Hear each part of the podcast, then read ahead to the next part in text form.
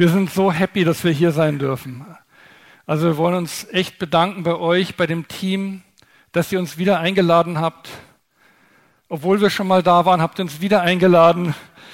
Das ist der Wahnsinn und wir wirklich, wir lieben und schätzen diese Gemeinde. Wir sind ja schon ein Weilchen zusammen unterwegs und zu sehen, wie ihr euch weiterentwickelt, wie das Leitungsteam wächst, wie ihr echt vorwärts geht, es ist einfach so, so schön da einfach nur, wenn auch manchmal ein bisschen auf Distanz, Anteil zu haben daran. Und für uns ist das echt ein richtiges Fest, wenn wir herkommen dürfen, mit euch Zeit verbringen dürfen und heute auch das Wort Gottes predigen dürfen. Ich habe einen etwas längeren Text zur Einleitung und äh, ich lese euch diese Geschichte mal vor. Das ist eine Geschichte, die eine Episode aus dem Leben Isaaks beschreibt. Isaak ist ja so ein bisschen so eine würde ich sagen, so ein Mauerblümchen, der führt so ein bisschen so ein, so ein Schattendasein zwischen seinem Vater und seinem Nachfolger, seinem Sohn. Abraham, Isaac und Jakob und er in der Mitte. Isaac ist der, über den eigentlich am wenigsten in der Bibel drinsteht letztendlich, obwohl er so eine wichtige Figur ist. Deswegen wollen wir heute ein bisschen gucken, was können wir von Isaac lernen, was könnt ihr als Treffpunkt Leben von Isaac lernen. Eine Episode aus dem Leben Isaaks. Es ist aus dem 1. Mose 26. Wie gesagt, ich lese hier einen längeren Abschnitt, aber ich bitte euch dabei zu bleiben. Und alle Brunnen heißt es da, und alle Brunnen, die die Knechte seines Vaters in den Tagen seines Vaters Abraham gegraben hatten, die verstopften die Philister und füllten sie mit Erde. Und Abimelech sagte zu Isaak, zieh weg von uns, denn du bist uns viel zu mächtig geworden. Da zog Isaac von dort weg und schlug sein Lager im Tal Gera auf und blieb dort. Und Isaac grub die Wasserbrunnen wieder auf, die sie in den Tagen seines Vaters Abraham gegraben und die die Philister nach Abrahams Tod verstopft hatten. Und er gab ihnen dieselben Namen wie die Namen, die ihm sein Vater gegeben hatte. Und die Knechte Isaaks gruben im Tal und fanden dort einen Brunnen mit lebendigem Wasser. Da stritten sich die Hirten von Gera mit den Hirten Isaaks und sagten, uns gehört das Wasser. Da gab er dem Brunnen den Namen Esek, weil sie mit ihm gezankt hatten. Esek bedeutet Zank. Dann gruben sie einen anderen Brunnen, aber auch um den stritten sie sich. Da gab er ihm den Namen Sidna. Sidna bedeutet Anfeindung. Und er brach von dort auf und grub noch einen anderen Brunnen, und um den stritten sie sich nicht. Da gab er ihm den Namen Rechobot, das heißt weiter Raum, und sagte, jetzt hat der Herr uns weiten Raum geschaffen und wir werden fruchtbar sein im Land. Die Wasserversorgung für Menschen wie Isaac war damals von essentieller, auch wirtschaftlicher, existenzieller Bedeutung wenn man von der Landwirtschaft lebt und nomadisch lebt, dann ist es ganz wichtig, dass man immer wieder Zugang zu Wasserquellen hat. Das heißt, diese Brunnen waren von absolut zentraler Bedeutung, die garantierten, dass der Lebensunterhalt gesichert war und garantierten ein Stück weit auch den wirtschaftlichen Erfolg. Es ist also kein Wunder, dass das Verstopfen von Brunnen ein probates Mittel war, um anderen zu schaden. Und das ist, was die Philister gemacht haben. Die haben diese Brunnen verstopft und ähm, was wir von Isaac lernen können, ist etwas, was ich glaube, was ihr verstanden habt.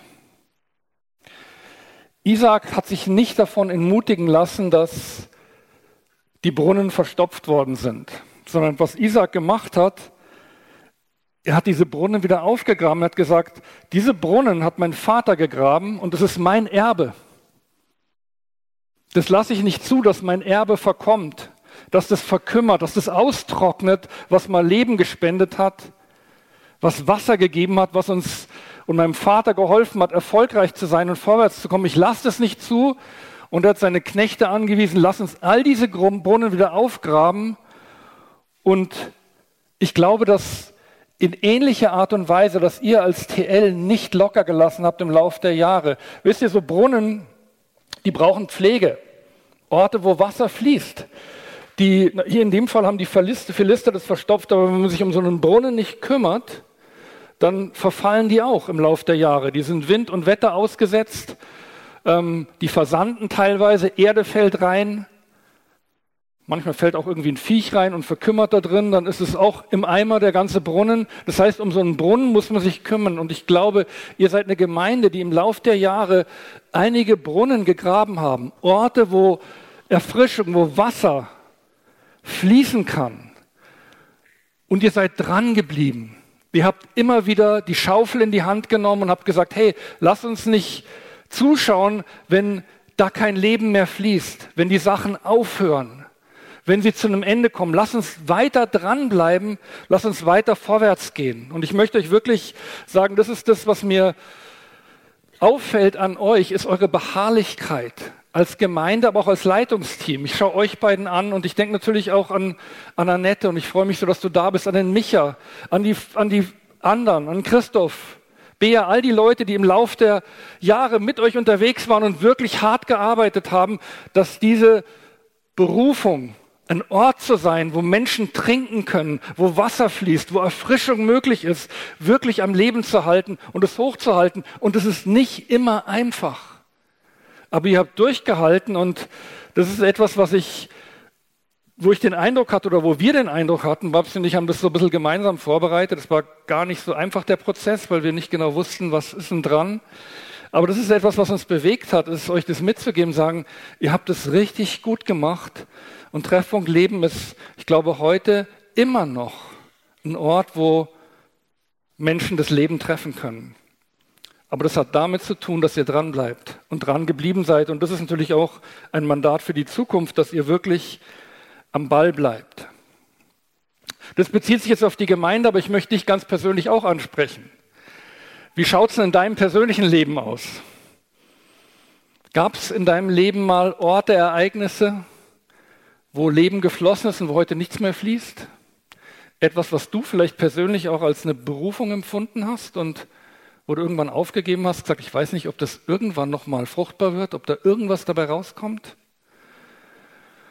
Also ich merke das im Umgang mit, mit Christen. Es ist ja oft so, dass wir sehr, sehr schnell begeisterungsfähig sind und uns begeistern über verschiedene Dinge, aber manchmal genauso schnell aufgeben, wenn wir die Sachen nicht sofort werden, wie wir sie gerne hätten. Und das ist so eine Frage, die ich dir heute mitgeben möchte. Wie schaut es denn aus mit den Brunnen in deinem Leben? Sind die vielleicht verstopft worden durch tatsächlich durch etwas Bösartiges, jemand, der sich gegen dich gestellt hat? Aber oft sind es einfach Enttäuschungen. Manchmal sind wir auch von Gott enttäuscht, der irgendwie nicht in der Art und Weise gehandelt hat, wie wir uns das gewünscht oder vorgestellt hatten. Und dann geben wir diesen Brunnen auf und lassen zu, dass er verfällt und sagt, ja, damals, da habe ich diesen Brunnen gehabt und da floss Leben hervor. Aber heute ist es einfach nur noch so ein Loch in der Erde und es ist kein Wasser mehr drin. Aber ich kann immer wieder hingehen und den Brunnen anschauen, da war mal was. Und das ist etwas, was mich bewegt hat. Auch denk mal darüber nach, für dich persönlich. Gibt es irgendetwas im Bereich Berufung, das du aufgegeben hast? Und da möchte ich dich einfach ermutigen, dass du die Schaufel nimmst und das Ding wieder aufgräbst, weil das ist etwas, was dir gehört. Ihr merkt an dieser Geschichte, diese Brunnen waren ganz eng mit dem Erbe von Isaak verknüpft. Deswegen wollt das auch nicht preisgeben. Ihr als Gemeinde habt ein Erbe, aber du persönlich hast auch ein Erbe, etwas, was Gott dir zugesprochen hat, was Gott möchte, worin du lebst, worin du fruchtbar bist, womit du anderen Menschen Leben spendest. Und das ist etwas, was uns zur Verwaltung übertragen ist. Und manchmal braucht es Fleiß und oft auch wirklich Ausdauer und Ausharren, um da dran zu bleiben. Und das ist eine Sache, die mir wichtig scheint heute, vielleicht ein Merkpunkt für dich persönlich. Ich frage eventuell einer aufgegebenen Berufung. Und Isaac war nicht bereit, das einfach sausen zu lassen.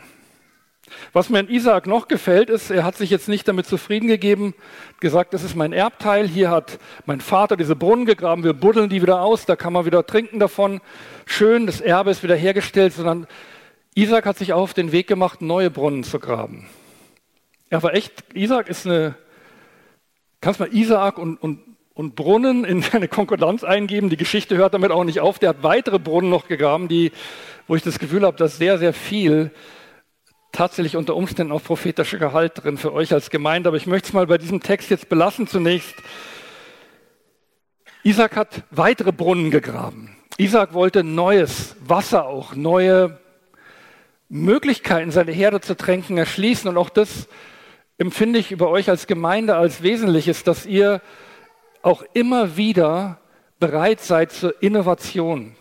Dass ihr nicht zufrieden seid mit dem Mensch, wir haben doch jetzt eine schöne Gemeinde hier, schau mal, ist doch toll hier, die Leute kommen und wir machen schöne Gottesdienste und irgendwie wird es auch immer besser, sondern die Frage, die immer im Raum steht, wo können wir noch graben? Was können wir noch entdecken? Was können wir noch integrieren in das, wo wir sowieso schon unterwegs sind?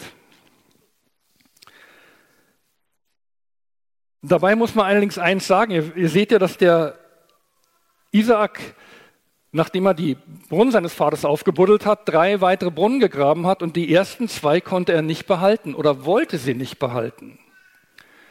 Und ich denke, in dem Fall von dem einen Brunnen, wo lebendiges Wasser floss, war das besonders bitter. Weil das waren natürlich die begehrten Dinge. Weil auf der einen Seite hast du natürlich so ein Loch, wo das Regenwasser sich sammelt. Das ist Wasser, aber keine besonders hohe Qualität. Aber wenn du auf eine Quelle stößt oder auf fließendes Grundwasser, das ist eine ganz andere Qualität von Frische und garantiert auch ein ganz anderes Level von Versorgung. Und einer dieser Brunnen, um den entstand natürlich mit den Hirten von Gera ein ganz, ganz bitterer Streit. Da ist lebendiges Wasser.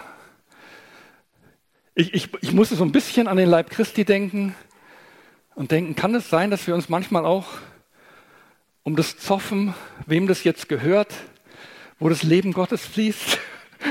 Könnte es sein, wer es als erster gefunden und entdeckt hat, First in Market, was jetzt neue Innovationen im Bereich des Geistes Gottes betrifft. Aber ich weiß, ihr macht sowas nicht. Das ist ja, ist ja kindisch, haben wir ja längst hinter uns. Aber das ist etwas, was mir eingefallen ist, ist nicht alles, was neu ist, und frisch ist, nicht alles, was an anderen Orten anderen Menschen Leben spendet, ist unbedingt euer Brunnen. Und ich merke, dass wir in einer Zeit leben, die extrem davon geprägt ist, von dem Verlangen, erfolgreich zu sein. Auch der Leib Christi hat das natürlich erreicht. In der Gesellschaft, in der wir leben, Erfolg ist, ich glaube, einer der Götzen, der ganz groß bei uns ist und der heftigst angebetet wird, wo auch Christen nicht frei sind davor. Und das Verlangen, wenn irgendwo irgendwas passiert, wenn Gott irgendwo in einer besonderen Art und Weise wirkt oder wenn eine besondere Methodik entdeckt worden ist, die Erfolg heißt, und Erfolg heißt dann immer mehr Leute gehen dahin. Wobei ich echt ein Fragezeichen habe, ob das Erfolg ist. Aber so wird es empfunden. Mehr ist gut und noch mehr ist noch besser und wie kommen wir in die Position, dass wir die noch besseren mit noch mehr Leuten noch attraktiver sind? Und das heißt, die Gefahr, Trends nachzulaufen, weil sie ein Trend sind, der woanders funktioniert oder woanders sogar Leben spendet. Ich rede jetzt gar nicht, ich rede das gar nicht klein. Ich, ich rede auch von authentischen Ereignissen, von authentischen Wirkungen Gottes. Das heißt nicht, dass es euer Brunnen ist. Und da möchte ich euch wirklich ermutigen, manchmal ist es echt okay, nicht den Trends hinterher zu rennen. Weil das wird euch nicht weiterführen. Und da war Isaak, habe ich das Gefühl, extrem weise. Der hat gesagt, ich lasse mich nicht auf diesen Konflikt ein, sondern ich ziehe weiter. Und dann kam er schließlich an diesen Ort mit dem schönen Namen, oder das heißt, der Name wird gar nicht genannt. Er hat dann diesen Brunnen gegraben, um den es keinen Streit gab, und nannte diesen Ort Rechobot.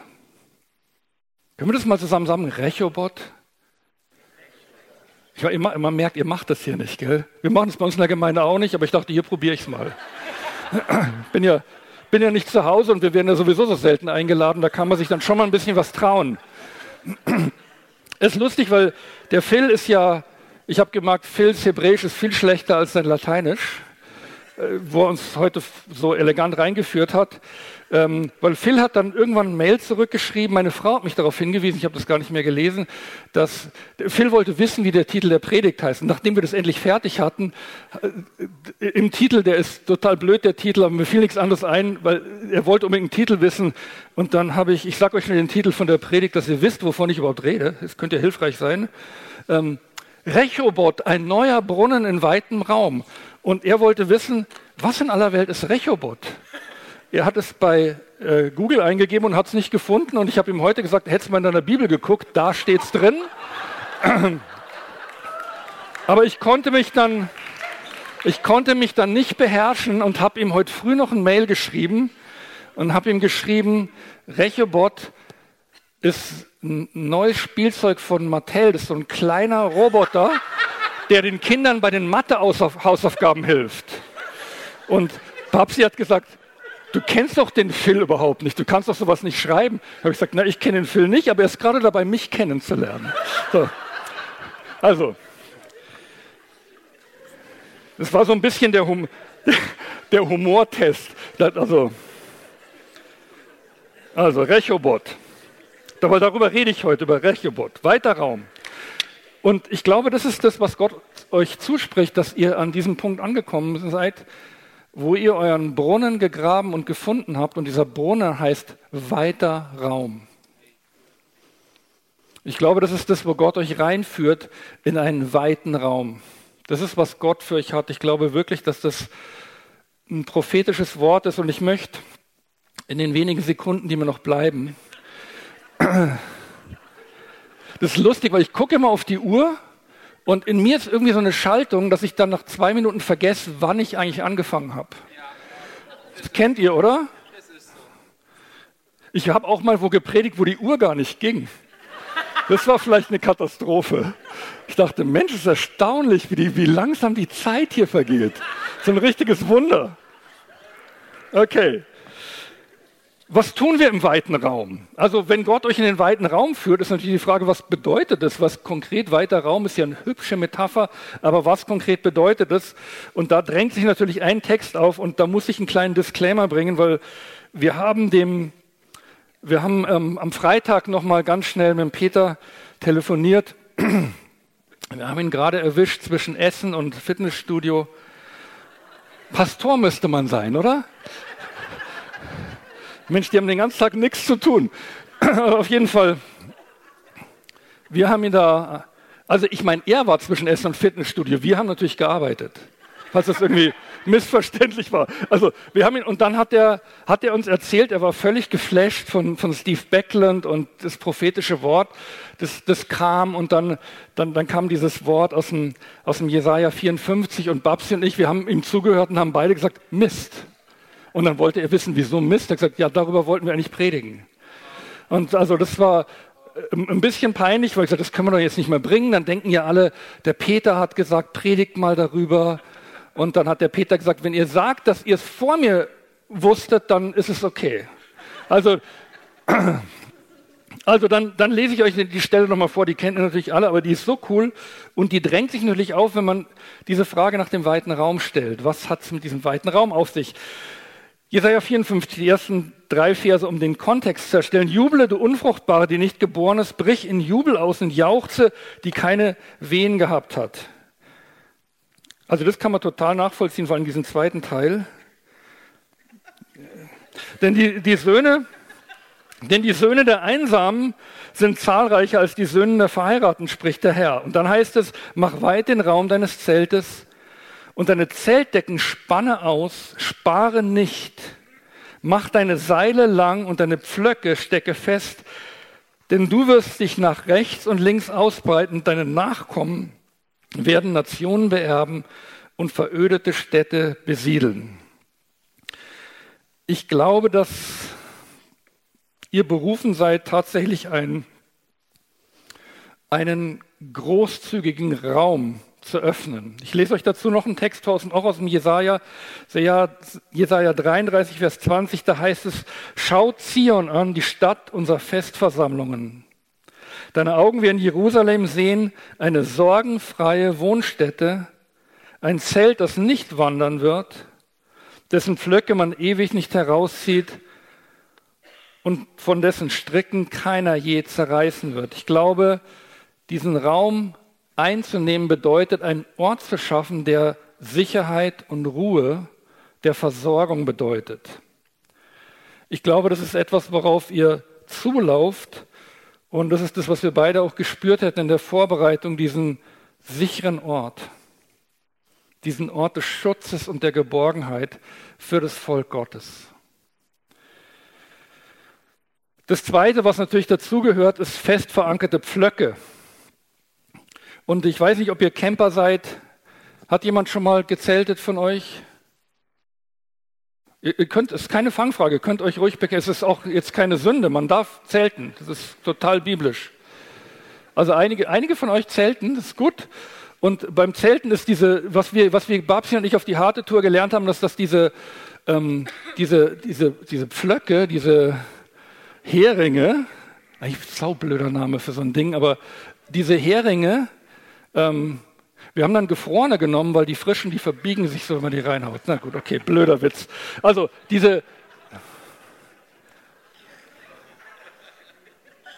Also ja, ich weiß. Ich, das ist so ein bisschen, ich probiere es ein bisschen mit feinsinnigem Humor und dann zwischendurch so ein Karlau, so ein bisschen zu gucken, wo ihr so steht. Also gut, diese Pflöcke, wir haben, wir waren vor, wir, wir sind, wir sind, ähm, wir, wir, wir zelten, wie würde ich sagen, wir, wir campen auch, aber wir sind in einem Alter, wo man nicht mehr in einem Zelt auf dem Boden schläft, wir haben einen Wohnwagen. Und eigentlich bräuchte dieses Ding ein H-Kennzeichen, weil der ist wirklich uralt. Und das Vorzelt, das historische Fahrzeuge haben ein H-Kennzeichen. Das war jetzt Intelligenztest für die Männer hauptsächlich, H-Kennzeichen. H, einfach H, H, H. Ein H. Ein H-Kennzeichen. Ja, mit H-Kennzeichen kannst du nichts anfangen, das ist klar. Also, ein H-Kennzeichen, genau. Also das Ding ist einfach, was ich sagen will, ist mit vielen Worten, ist das Ding ist, Mensch, die Zeit rast. Das Ding ist alt. Und genauso alt ist das Vorzeug. Und vor, vor zwei Jahren waren wir, wir, sind, wir fahren immer noch Kroatien da, weil ähm, wir den Weg inzwischen jetzt schon kennen und wir fahren auch immer auf den gleichen Zeltplatz. Auf einem gewissen Alter ist es wichtig, dass man sich orientiert. Und dann, ähm, dann kam ein Sturm in der Nacht. Und äh, der Sturm bedrohte unser Zelt. Und was ich äh, völlig unterschätzt habe, ist die Kräfte, die so ein Sturm entfacht. Und wir hatten, ich, ich habe so ein paar Bindfäden dahin gehängt und so, so ein paar Spielzeugdinger in den Boden gesteckt. Und äh, auf jeden Fall, das war einfach viel zu wenig. Und was wir dann machten, die halbe Nacht, wir standen dann innen auf der, wir haben das, die Zeltwand umgeklappt und haben dieses Zelt festgehalten. Es ist trotzdem gerissen, aber wir hatten es noch danach. Aber wir haben gemerkt, das ist wirklich. Naja, meine Frau ist wieder genäht. Preis Gott, ist super. Aber auf jeden Fall, was wir gemerkt haben, ist, eine, eine, eine richtig kräftige Verankerung bei so einem Zelt ist sehr sinnvoll. Und äh, wichtig ist lange Seile auch. Das ist vor allem deswegen wichtig, weil je länger die Seile sind, desto mehr Leute stolpern nachts drüber und desto lustiger wird es. Nein, das hat natürlich auch ein, ein also angewandte Physik. Das hat natürlich auch ein, das ist natürlich sinnvoll, weil wenn du ein größeres Zelt hast, dann brauchst du längere Stricke und vor allen Dingen musst du diese Pflöcke richtig fest reinhauen in den Boden. Und ich weiß nicht, habt ihr schon mal gesehen, wie so ein Zirkuszelt aufgebaut wird? Ah, Mann. Aber es ist gut, dass ihr hier seid, weil hier werden die entscheidenden Bildungslücken geschlossen bei Treffpunkt Leben. Das sind solche Nägel, die die reinhauen und dann, je nachdem, wie viel Personal die haben, da, stehen dann drei, vier Leute außenrum mit solchen Vorschläghämmern und hauen so im Rhythmus da drauf, bis das Ding in der Erde ist. Und für uns ist das echt ein Bild für das, wofür ihr steht, dass ihr eure Pflöcke fest einschlagt als Gemeinde. Hier verankern wir uns und das ist eine Teamarbeit, ist nicht von einigen wenigen, sondern dass ihr gemeinsam Pflöcke einschlägt, auch als Statement hier verankern wir uns. Unser Platz, unsers. Diese Pflöcke sind wichtig, was das Zelt betrifft. Und je größer das Zelt, desto fester muss die Verankerung sitzen. Ich möchte euch wirklich ein, nochmal einen kleinen Disclaimer. Ähm, ich möchte euch bitten, dass ihr an der Stelle nicht so eindimensional denkt. Wenn man über größeres Zelt und so weiter nachdenkt, denkt man natürlich sofort an, an, an neues Gebäude. Und ich weiß, dass da ein Prozess gerade bei euch läuft. Und ich möchte euch bitten, dass euch mal kurz von dem Gedanken verabschiedet, weil ich glaube, es geht um was, um viel mehr als ein neues Gebäude. Das kann ein äußeres Zeichen sein, aber wenn, dann ist es auch ein Zeichen von dem, was eigentlich geschieht. Das Gebäude ist immer nur ein Tool, ein Mittel zum Zweck, ein Werkzeug. Es ist nie das, worum es wirklich geht. Und, und da muss man echt aufpassen, dass man den Fokus nicht verliert, sondern sagt, worum geht es eigentlich wirklich? Und deswegen die Bitte ist, ich glaube, es geht um mehr als nur ein Gebäude. Wenn ihr über diesen weiten Raum nachdenkt, möchte ich euch zwei Dinge noch mitgeben. Das erste ist, ich lese den Text, das kennt ihr, aber ich, es, scheint mir wichtig und relevant für euch. Ähm, 2. Korinther 10, weil, also, hauptsächlich deswegen, weil in so einer Predigt muss irgendwann mal auch ein Text aus dem Neuen Testament rein, deswegen habe ich den genommen.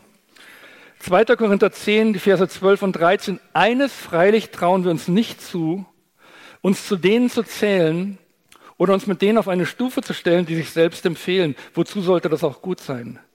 Diese Leute sind Menschen ohne Verstand, die nur sich selbst als Maßstab kennen und sich nur mit sich selbst vergleichen. Und dann kommt's. Wir hingegen werden uns nicht auf unangemassene Weise rühmen. Unser Maßstab ist der Wirkungskreis, den Gott uns zugemessen hat. Und dieser Wirkungskreis schließt Gott mit ein. Ich glaube, wenn wir über neue Räume reden, dann reden wir auch über eine Erweiterung eures Wirkungskreises. Wichtig dabei, deswegen finde ich, dass es gut ist, dass äh, Paulus das so betont ist, das ist der Wirkungskreis, den Gott zumisst den wir uns nicht selber erschließen oder erarbeiten oder wo wir sagen, ich hätte gern so und so viel Platz und Einfluss. Wenn Gott Räume öffnet für euch, dann erweitert sich euer Wirkungskreis, der muss aber trotzdem eingenommen werden. Den müsst ihr trotzdem betreten.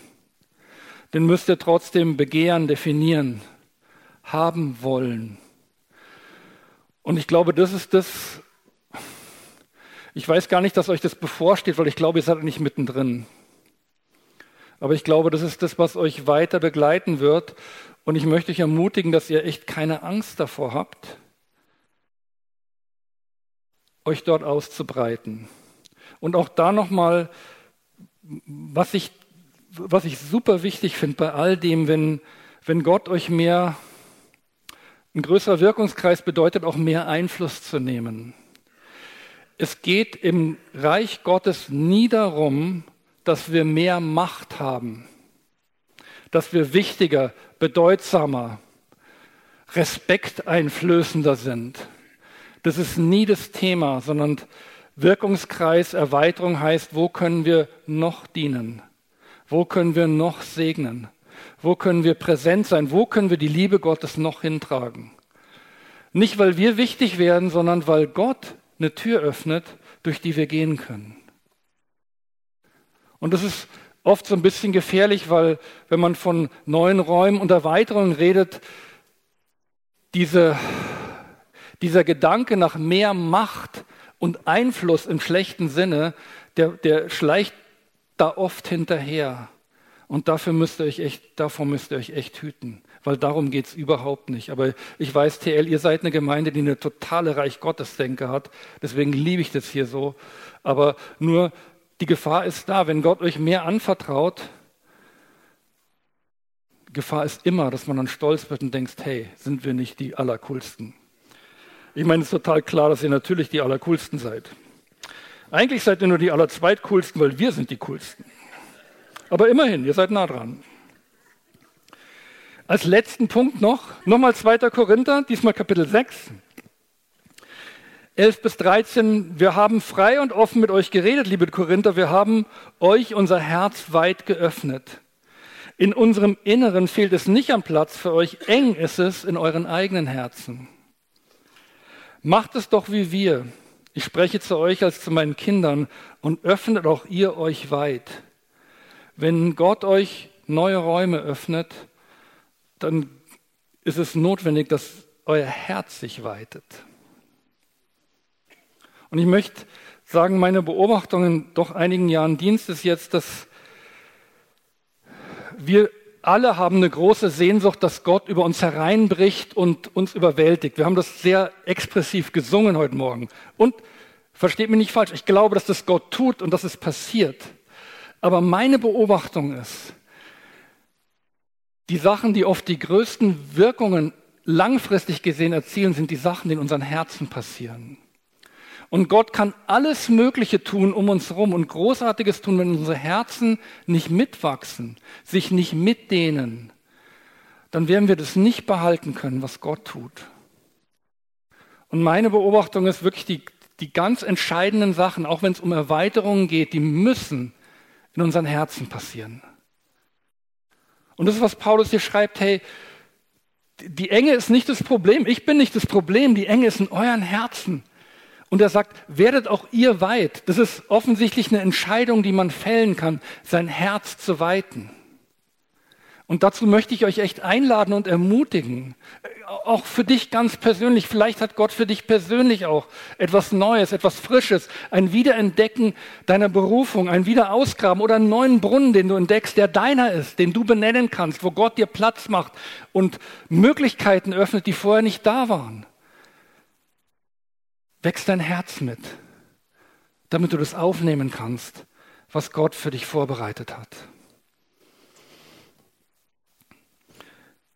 Ich sage euch, warum, das, warum ich glaube, dass das so wichtig ist. Wisst ihr, versucht euch das mal vorzustellen. Ihr habt hier einen Raum, der ist definiert. So ein Raum ist definiert dadurch, dass er, ich, ich denke jetzt irgendwie an eine offene Fläche. Und du sagst, okay, das ist unser Raum, den hat uns Gott anvertraut, das ist, das ist unsere Berufung. Diese, diese Räume haben immer Ränder, Grenzen und vor der Grenze ist ein Rand. Und wisst ihr, was passiert, wenn sich das öffnet und weitet, dass das, was vorher ganz am Rand war, auf einmal mittendrin und muss integriert werden. Das heißt, so eine Öffnung ist gar nicht so ohne, weil erstens musst du die Ränder neu definieren und auf einmal kannst du von einigen Sachen vielleicht nicht mehr sagen, dass das ist so ein, eine Randerscheinung. Oder das ist gar nicht im Zentrum von dem, was wir tun. Oder wozu wir berufen sind. Auf einmal weitet sich etwas. Und ihr müsst euch wirklich neue Gedanken darüber machen. Lassen wir das am Rand stehen oder schieben wir das wieder an den Rand, wo es vorher war? Oder sind wir bereit zu integrieren? Etwas, was manchmal großen Mut erfordert und manchmal auch echt eine Herausforderung ist. Also wir haben das erlebt, als wir als Gemeinde so ein Stadtteilzentrum aufgemacht haben. Wir als fromme Leute, da sind wir auf einmal mit Dingen konfrontiert worden, die wir nicht für möglich gehalten haben, aber auf einmal mussten wir über unsere Art und Weise, wie wir Ethik und Moral denken und wie wir nach außen kommunizieren, extrem viel nachdenken. Auf einmal mussten wir uns mit Dingen auseinandersetzen, die nie ein Teil unserer Welt gewesen sind. Und auf einmal müssen wir sagen, nee, aber das ist jetzt, jetzt ist es ein Teil unserer Welt, weil Gott uns Zugang gegeben hat. Und auf einmal müssen wir uns anders positionieren. Ich rede nicht davon, dass wir Kompromisse machen mit Standards, die gut sind, die aus dem Wort Gottes kommen. Aber manchmal ist es die Art und Weise, wie gehen wir mit anderen Leuten um? Wie gehen wir mit den Leuten um, die nach guter, frommer christlicher Tradition am Rand stehen oder eigentlich schon jenseits des Randes, die eigentlich gar nicht dazugehören? Just saying.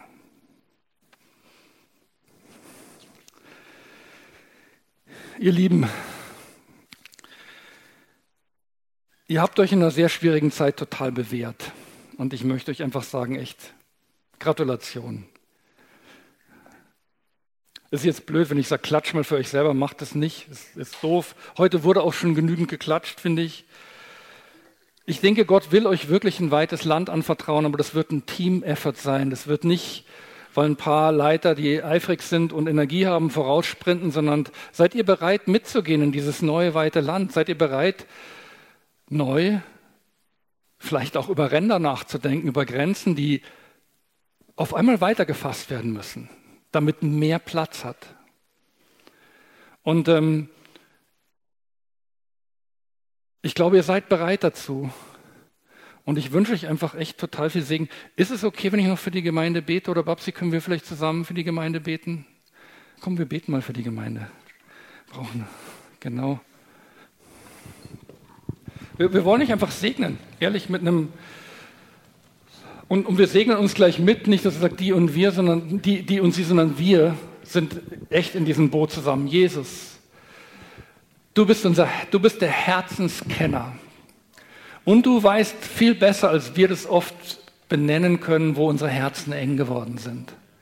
Und doch sehen wir, Herr, dass du neue Möglichkeiten schaffst, auch für TL, dass du ihnen ein weites Land geben möchtest, dass sie sich ausbreiten nach rechts und links, dass sie neues Terrain für dich gewinnen können, wo sie deine Liebe hintragen können. Und ich segne euch im Namen Jesus mit geweiteten Herzen, auch mit geöffneten Augen, mit der Weisheit und Klarheit zu definieren, was ist das Neue, das Unsers ist und was es nun trennt. Und im Namen Jesus segne ich euch mit dieser Weisheit der Möglichkeit zu unterscheiden, zu erkennen und weiterhin voranzugehen. Danke, Jesus. Vater, wir wollen beten, dass in dieser Gemeinde deine Liebe noch mehr wächst ja, und sich ausbreitet, weil du sagst, dass in der Liebe kein Platz für Furcht ist. Und das ist der Raum, wo Herzen sich weiten. Ja, ja. Und Vater, ich möchte einfach jeden Einzelnen, der hier ist, segnen mit deiner Liebe. Ich bete, dass diese Gemeinde spürt und erfährt, wie sehr du sie liebst, wie sehr du für sie bist, wie sehr du eiferst um sie, um jeden Einzelnen. Vater, ich bitte dich, dass du diesen Prozess der Weitung der Herzen, dass du, das, dass du diesen Weg mit jedem Einzelnen gehst, dass du alles, was an Hindernissen da ist, dass du sie auf die Seite räumst, dass du das Hohe erniedrigst und das Niedrige erhöhst, sodass ein ebener Weg für dein Volk entsteht. Vater, ich danke dir, dass du die Truppen einigst, ja. dass du die Truppen einst, dass du sie mit dem Band der Liebe umschlingst, dass du auch all diejenigen einbindest, die heute nicht da sein können weil du bist der Herr, der das Haus baut. Amen. Amen.